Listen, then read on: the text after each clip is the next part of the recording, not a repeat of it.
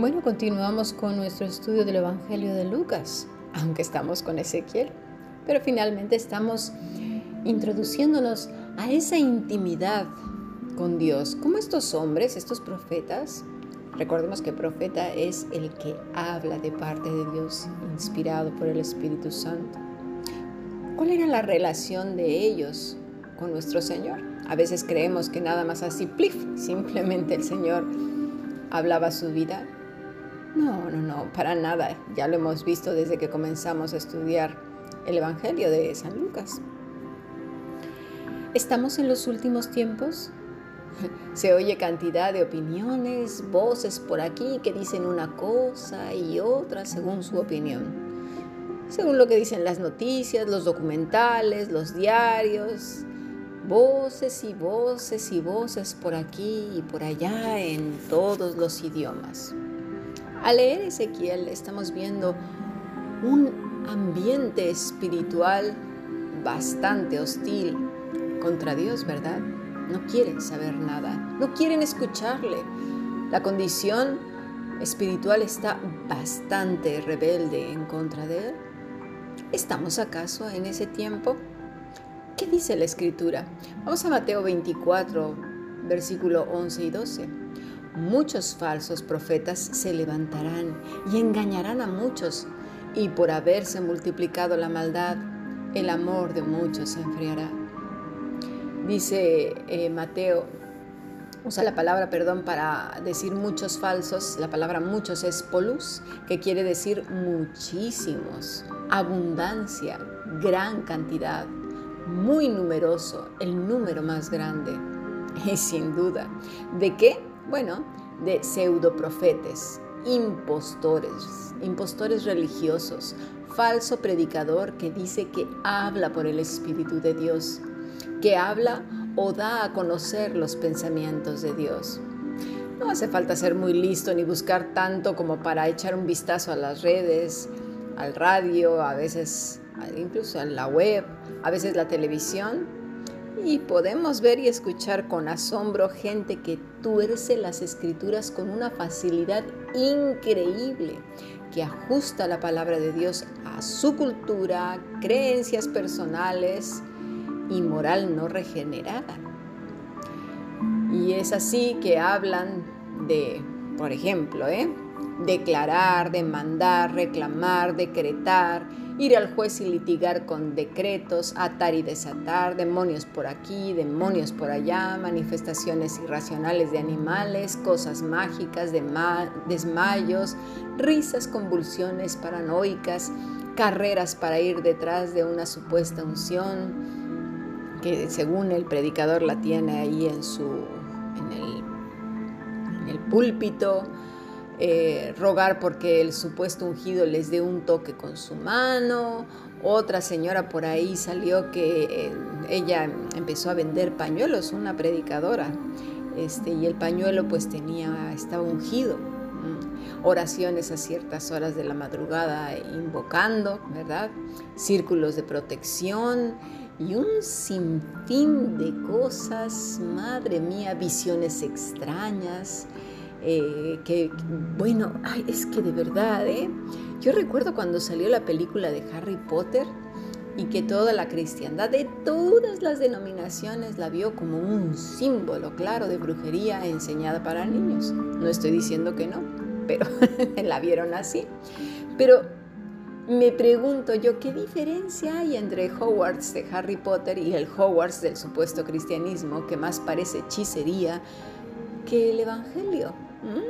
Dice Pablo a Timoteo en su primera epístola, desde el versículo 3, como te rogué que te quedases en Éfeso cuando fui a Macedonia para que mandases a algunos, fíjate, que no enseñen diferente doctrina ni presten atención a fábulas y genealogías interminables que acarrean disputas más bien que edificación de Dios que es por fe.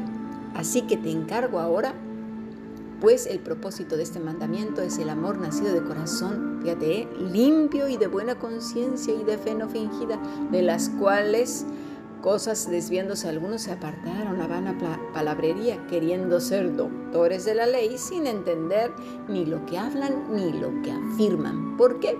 Porque no conocen la escritura, no la interiorizamos, no la razonamos, la aplicamos a nuestro diario vivir. Pues claro, ¿por qué? Pues a lo mejor porque no hay una relación con Dios. Estamos viendo pues que antes de que Ezequiel fuera enviado, ¿verdad?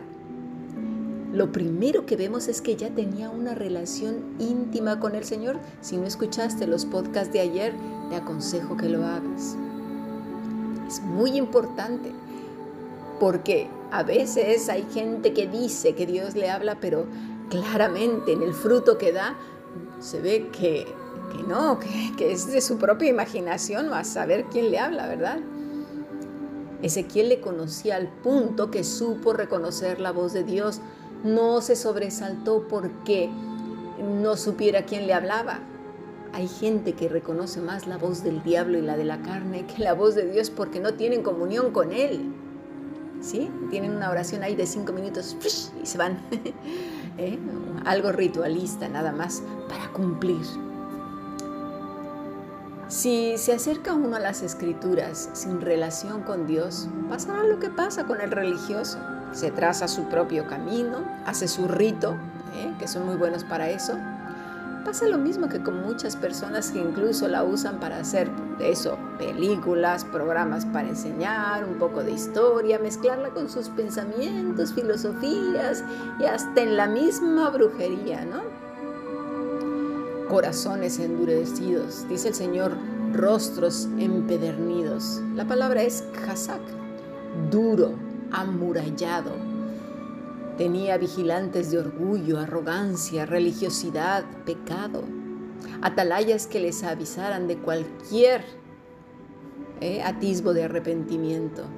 No, esto no, yo no tengo nada de que arrepentirme, yo estoy bien, yo leo la Biblia siete millones de veces, mis rodillas están ya hinchadas de tanto estar orando. Me levanto en la madrugada cuando las líneas celestiales están más disponibles y el Señor me escucha.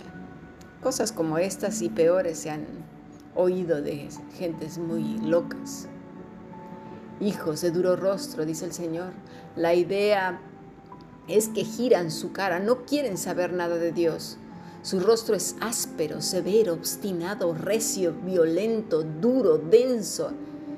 Es como si el mismo rostro revelara la dureza de su corazón, la expresión, ¿verdad? Cuánta gente incluso llega a fingir, pero hay cositas que revelan lo que hay en su duro corazón. Esa gente que se dirige a otros con desdén, con cierto desprecio incluso, pero los primeros que lo conocen son los de la casa.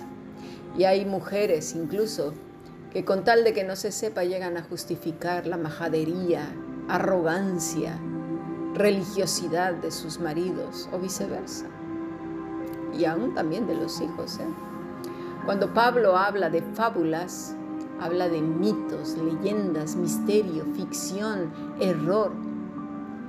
Justo estas cosas que no ha dicho Dios, que no están por ningún sitio en la escritura, que no representan la vida de Cristo en ninguna de las maneras, porque Él es nuestro ejemplo. Habla Pablo de que no se hagan caso de estas cosas que Cristo no dijo, que no hizo, que no ordenó. Pero claro, si no leen la escritura, pues cualquiera va a venir con sendas mentiras. Y es que estamos justo en la época de la novedad, ¿verdad? La historicidad humana se va evaporando desde sus raíces nacionales, artísticas, historia, genealogía y obviamente lo espiritual. La gente tiene su pequeño placer para el día y su pequeño placer para la noche. Olvida el ayer, no recuerda porque ha transferido todas sus labores, quehaceres de recordar, guardar, vigilar. ¿A quién? A las máquinas. Y dirás tú, ay, ¿cómo que a las máquinas? Sí, sí, míralo bien. Eso ya lo hace el ordenador, el móvil, Alexa, ¿sí? Las barredoras programables y tantas y tantas cosas, ¿verdad? Como bien dice Flusser, ya no podemos retener las cosas y no sabemos cómo retener la información. Nos hemos vuelto inestables. Pensemos, pensemos un poquito en eso. ¿Cómo está tu memoria? ¿Es como la de antes los ancianos? No estoy hablando de abuelos, sino de tatarabuelos. ¿Será así o ni siquiera sabes un poco de tu historia personal? ¿Cómo hacían los de antes? cuando no existían las máquinas, la tecnología. Pasemos a nuestro siguiente podcast.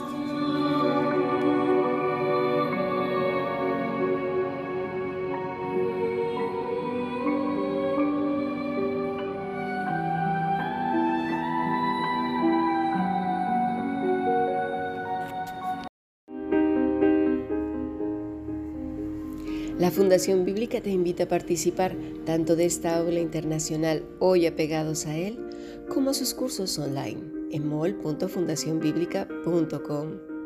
También Adoración de Siervos todos los martes a las 7.30 de la tarde España a través de nuestro canal de YouTube. Para cualquier información escribe a fundacionbiblica.gmail.com. Aprendamos juntos del Maestro. Te esperamos.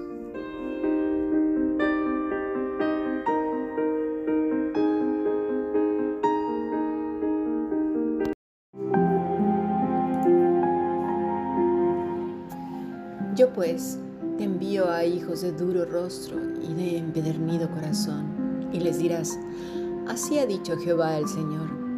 ¿Acaso ellos escuchan, pero si no escucharen, porque son una casa rebelde, siempre conocerán que hubo profeta entre ellos. Y tú, hijo de hombre, no les temas ni tengas miedo de sus palabras, aunque te hallas entre zarzas y espinos y moras con escorpiones.